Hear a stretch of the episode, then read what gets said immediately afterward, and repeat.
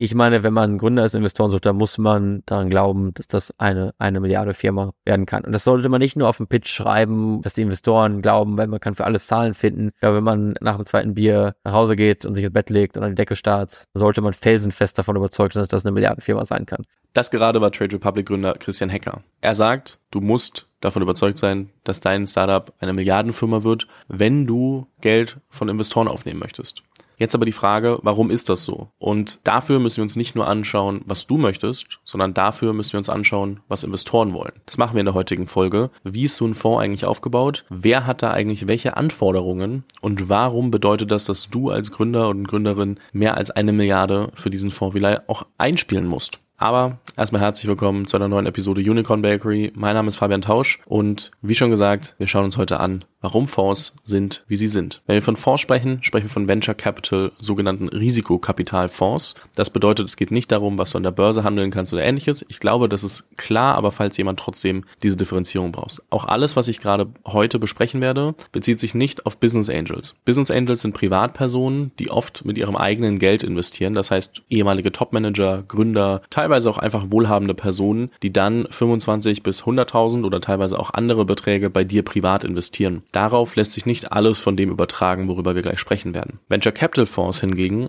sind Fondsmanager, Menschen, die sagen, okay, ich nehme Geld von externen Menschen. Das können von Privatpersonen sein, das kann von institutionellen Investoren sein, also sowas wie Versicherungsfonds oder ähnlichem, die dann sagen, okay, wir nehmen einen Betrag X, den investieren wir für euch. Das heißt, es ist ein Finanzinstrument für Leute mit Geld. Das heißt, wenn ich jetzt ganz viel Geld rumliegen habe, kann ich in einen solchen Fonds investieren. Dann gibt es jemanden, der mein Geld diversifiziert anlegt und mir hoffentlich in einigen Jahren Geld zurückbringt. Ein solcher Fonds läuft im Normalfall zehn Jahre. Von diesen zehn Jahren investiert er drei und sieben sind dann eher so ein bisschen mehr Verwaltungsperiode, weil es braucht einfach eine ganze Zeit, wenn man sehr früh investiert. Schauen uns jetzt mal Pre-Seed und Seed an vielleicht, aber das überträgt sich auch auf Series A und andere Phasen im Startup, dass einfach dauert, bis der Wert kreiert wird, weil selten ein Startup entsteht, das von heute auf morgen eine Milliarde wert ist. Es gibt andere Ausnahmen, aber die sind teilweise dann auch drei Jahre später vielleicht nicht mehr da. Und wenn wir uns das angucken, dann haben wir in zehn Jahren kriege ich Geld zurück von dem Fonds, dann möchte ich ja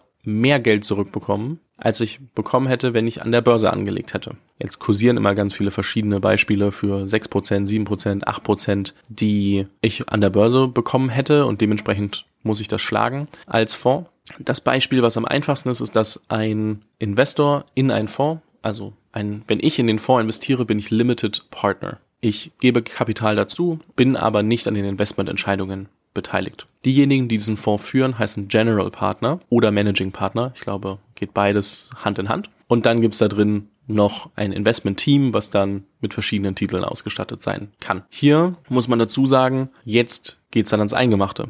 Ich bekomme als Fonds Geld. Wir nehmen ein Beispiel 300 Millionen Euro. Jetzt wollen die, wie gesagt, meine Limited-Partner von mir Geld zurückbekommen. Aber wie viel eigentlich? Die Faustregel ist 3x. Gute Fonds, davon gibt's nicht unendlich viele, also nicht jeder Fonds da draußen, wo drauf steht Venture Capital, returned 3x. Aber das ist das, was die Limited-Partner im besten Fall von dir erwarten. Das bedeutet wiederum, dass du 900 Millionen Euro zurückspielen musst. Und aus 300 Millionen Euro Fonds 900 Millionen Euro machen, bedeutet, du musst einiges an Risiko gehen, weil verdreifachen das Geld ist nun mal nicht so leicht. Jetzt müssen wir uns dann angucken, wie passiert das genau? Viele dieser Fonds investieren in zwischen 10 und 15 Firmen im Jahr. Jetzt habe ich gesagt, es gibt drei Jahre Investmentperiode. Das heißt, es sind zwischen 30 und 45 Investments, die innerhalb eines Fonds passieren. Und aus diesen 30 bis 45 Investments müssen 600 Millionen Euro Wertsteigerungen in unserem Beispiel passieren. Und das inklusive des natürlich investierten Kapitals. Jetzt kommt es aber, dass wir bei Startups wissen, dass die ein sehr hohes Risiko haben. Bedeutet wiederum, dass viele meiner Investments pleite gehen werden oder einfach vor sich hinarbeiten werden. Es gibt da Bezeichnungen wie Zombiefirmen oder ähnliches. Das wird dem Ganzen vielleicht nicht gerecht, weil auch eine Firma, die dann Venture Capital als Investment hatte, und als Finanzierungsmöglichkeit, die dann einige Millionen Umsatz und Gewinn macht, ist eine gute Firma, aber halt nicht für den Fonds. Und man sagt, dass zwischen ein und vielleicht drei Firmen in so einem Fonds diesen Fonds zurückzahlen. Hier hören wir mal ganz kurz, was Jenny Dreier zu sagen hat, ähm, Investment Manager bei EQT Ventures, weil sie hat das eigentlich ganz gut zusammengefasst. Wenn man sich überlegt, dass im Schnitt ein einziges Unternehmen einen Fonds zurückzahlt. Ähm, so ist es nun mal im, im, Schnitt. Also die gut performenden Fonds sind nicht unbedingt die, die weniger Companies haben, die sie abschreiben und die komplett tot gehen, sondern äh, es sind Fonds, die mehr große ähm, Erfolge feiern können. Und das bedeutet eben auch, dass jedes einzelne Unternehmen, in das ein VC investiert, das Potenzial haben muss, den ganzen Fonds zurückzuzahlen. Das ist, glaube ich, so ein Denken, was extrem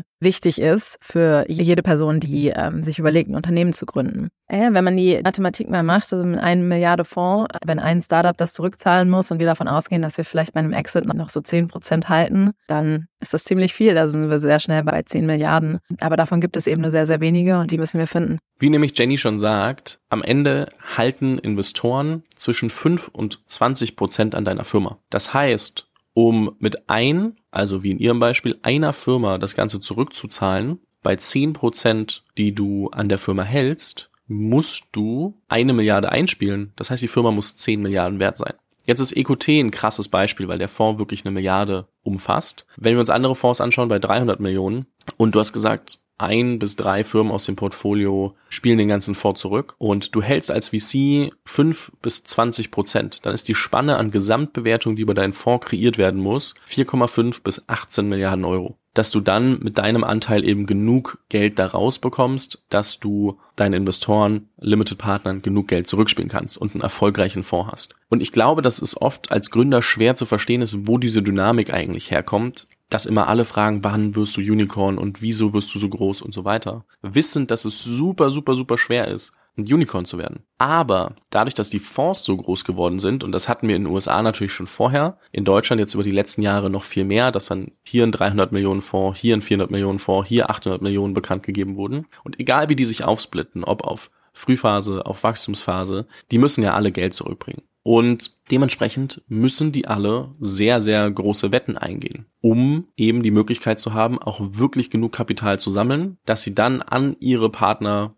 wieder ausschütten. Und das musst du als Gründer oder Gründerin immer im Kopf haben. Natürlich geht es darum, dass du ein großes Problem lösen möchtest, dass du eine Vision hast, dass du Antrieb hast. Aber trotzdem, du bist ein Investment von 30 bis 50 in einem Fonds und du musst zeigen, dass du das Zeug hast, diesen Fonds zu returnen. Wenn du das nicht kannst, dann werden die Leute bei dir gar nicht investieren. Oder wenn sie bei dir investiert sind, dich vielleicht nicht so sehr unterstützen wie andere. Das ist von Fonds zu Fonds unterschiedlich, will ich gar nicht ins Detail gehen, aber du musst immer zeigen, we're onto something big.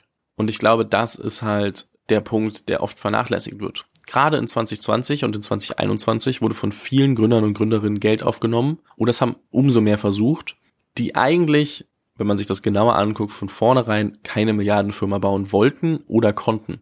Und das ist auch gar nicht schlimm. Aber dann muss man sich überlegen, ist Venture Capital das richtige Finanzinstrument? Sonst könnte man gegebenenfalls zu Business Angels gehen. Es ist auch oft so, wenn ich mit Gründern spreche, die mich fragen, hey Fabian, ich würde gerne Venture raisen, äh, was würdest du mir empfehlen? Dann frage ich erst fünfmal, warum die Venture raisen wollen und versuche das herauszufinden, weil oft ist es so, dass du den Anfang auch mit Business Angels machen kannst. Wie gesagt, Privatpersonen, die etwas mehr Geld auf dem Konto haben und dir zwischen 25 und 100.000 Euro pro Person überweisen können, wenn sie dich gut finden. Und das heißt, du kannst am Anfang eine Runde mit denen machen. Du nagelst dich aber nicht auf diesen VC-Track fest, weil wenn du Geld von Venture nimmst, ist es relativ schwer, aus diesem Track wieder rauszukommen. Du hast dann Geld für ein bis zwei Jahre, du musst in der Zeit so weit kommen und genug wachsen, dass ein anderer VC bei dir investieren kann. Selten so, dass du direkt in die Profitabilität rutscht, von dort aus dann weitermachen kannst und am Ende, je nachdem, ähm, es gibt natürlich immer Ausnahmen, die die Regel bestätigen, aber wenn du zu einem Venture Capital Investor gehst und sagst, ich will Geld von dir, dann weißt du eigentlich, okay, ich muss eine Milliardenfirma bauen wenn du dann ein Jahr später sagst, ach, oder zwei, ja, habe ich jetzt doch keinen Bock mehr, ich baue jetzt was anderes, ist immer die Frage, ne? Das muss jeder für sich wissen. Aber ich kenne auch genug, die gesagt haben, hey, Series A, Series B reicht mir jetzt. Ich habe keine Lust mehr auf dieses Spiel und ich muss jetzt selber gucken, wie ich das umdrehe. Denn das klingt immer so cool. Eine Milliardenfirma bauen klingt cool. Aber wenn wir kurz beim Anfang bleiben mit Christian Hecker, wenn ich Christian frage, wie es ihm geht, und es ist Donnerstag, dann sagt er, mir geht's gut, bald ist Wochenende, da kann ich meetingfrei arbeiten. Das ist natürlich eine andere Dedication, als ich sie zum Beispiel habe, der vielleicht auch mal sagt, hey, Wochenende, cool, da mache ich mehr Sport oder da mache ich mal gar nichts oder treffe einfach nur Freunde. Und man muss sich schon bewusst werden, worauf man sich da eigentlich einlässt. Das heißt, es gibt immer zwei Dinge, warum äh, VCs nach Milliardenfirmen suchen. Das eine ist, weil sie Financial Returns bringen müssen. Das andere ist, weil meistens nur sehr wenige Leute bereit sind, diesen Preis zu zahlen. Und je früher die herausfinden, ob du bereit bist, den Preis zu zahlen, eine Milliardenfirma zu bauen, desto eher können sie sagen, ob sie nicht investieren wollen. Und natürlich, wie gesagt, es hört sich cool an, eine Milliardenfirma davon ein paar Prozent haben, dann geht's dir auf jeden Fall finanziell sehr gut. Aber ich habe einige kennengelernt, die keine Ahnung, gescheiterte Ehen oder Kinder nicht viel gesehen oder ähnliches. Das kann dir auch in jedem anderen Job passieren. Das kann dir in jeder anderen Firmengründung passieren, egal wie groß oder klein. Man muss so einfach überlegen, was bedeutet das? Weil es klingt immer cool, man unterschätzt den Aufwand. Ich versuche das hier im Podcast immer wieder zu erfragen und so ein bisschen durchzusprechen. Nicht um jemandem Angst zu machen, aber dass jemand sagen kann, okay, I really want to do it. Und manchmal ist natürlich eine gewisse Naivität gut, dass man es nicht sich die ganze Zeit Gedanken macht. Manchmal vielleicht auch ganz gut so ein bisschen zu wissen, was passiert. Aber halten wir fest, wenn du Geld von Venture Capital Investoren haben möchtest, musst du eine Firma werden, die ziemlich groß wird, äh, im besten Fall über eine Milliarde. Das muss dein Anspruch sein, das muss dein Ziel sein und das ist einfach der Grund, weil Venture Capital Fonds ein Finanzinstrument sind, in das andere Leute investieren. So wie du einem Fonds Geld zurückspielen musst, muss der Fonds seinen Limited Partnern Geld zurückspielen und dafür musst du für circa eine Milliarde oder mehr, je nachdem, wie viele Anteile der Fonds bei dir hält und wie groß du werden kannst, verkauft werden, an die Börse gehen oder Optionen bieten, dass der Fonds seine Anteile verkaufen kann, selbst wenn du weiterführen möchtest. All das ist der Grund, warum VCs Milliardenfirmen suchen. Vielen Dank fürs Zuhören bei dieser Episode. Wenn dir die Folge gefallen hat, dann drück gern auf Abonnieren, egal ob auf YouTube, Spotify oder all den anderen Kanälen. Gibt ja ein paar. Und würde mich freuen, wenn du in dem Fragenfeld auf Spotify zum Beispiel oder in den Kommentaren einmal dazu schreibst, was dich noch interessiert hätte, ob ich irgendwas nicht gut genug erklärt habe, ob du das Gefühl hast, ich habe irgendwo noch Lücken gelassen. Und äh, das würde auf jeden Fall helfen. Oder wenn du jemanden kennst, der gerade dabei ist, Venture Capital zu raisen, dann schick die Folge doch mal weiter, weil ich kann mir gut vorstellen, dass einige da draußen das noch hören müssen, um zu verstehen, warum das eigentlich so ist. Das heißt gar nicht, dass sie aufhören sollen, so eine große Firma bauen zu wollen. Heißt nur, dass man verstehen will, warum das Zusammenspiel aus VC-Investor und Startup-Gründer nur so funktionieren kann. In dem Sinne, vielen lieben Dank, hab einen schönen Tag und bis bald.